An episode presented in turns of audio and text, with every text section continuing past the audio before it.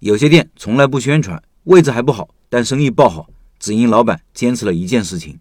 继续昨天烧烤店的案例，开店有几种常见的策略。第一是差异化，做不同，做一个商圈竞争少的，甚至没有竞争的。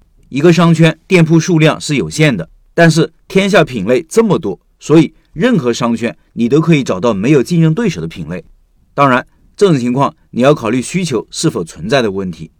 其次是高性价比策略，性价比我以前做过详细的分析，各位千万不要觉得只有低价才是有可能实现高性价比，高质高价、低价高质。低质低价这三种都是可以实现高性价比的，这需要不同的条件，比如高质高价需要品牌，低质低价需要高效运营和成本管理，也需要找对人群。低价高质是普通人比较容易做到的，就是力求在同一个商圈把产品做到最好，然后定价比同行低。一个商圈或者一条街道，直接竞争对手就那么多，你很容易知道自己的产品水平到底如何，是走高价高质的路线。还是走低价高质的路线，这是你可以选择的。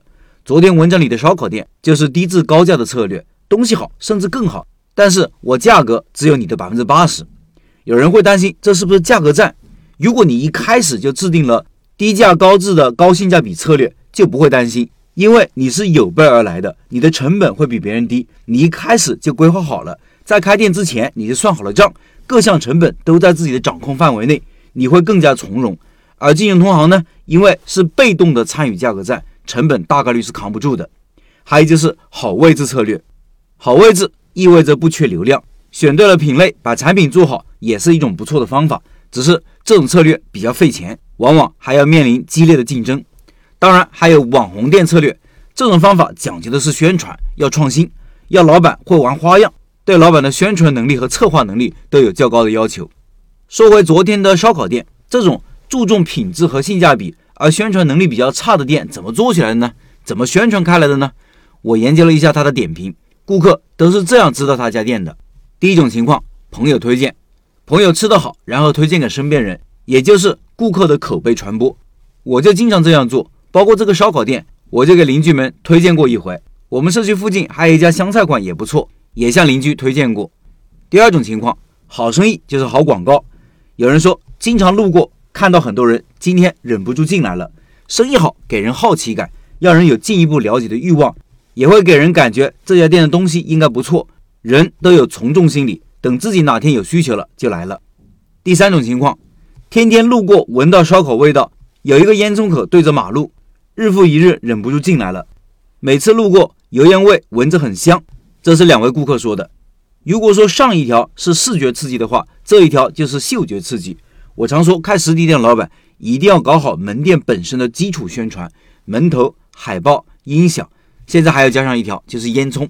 我见过蛮多类似的案例。十多年前在上海的时候，我记得一家面包店在门头顾客排队的位置放了一个排风口，远远就能闻到面包香。嗅觉和食欲是关联的，闻着好吃就想去。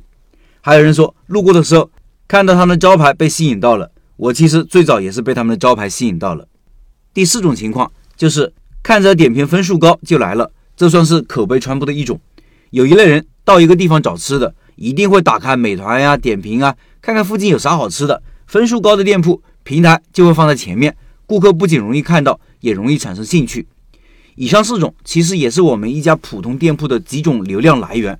有些老板从来不搞宣传，位置也不怎么好，但是生意却很好，就是这个原因。回到如何开好一家店的话题。如果你的宣传能力比较差，也没有多少钱选好位置，那就一定要在产品上多下功夫，要远出平均水平，胜算才大。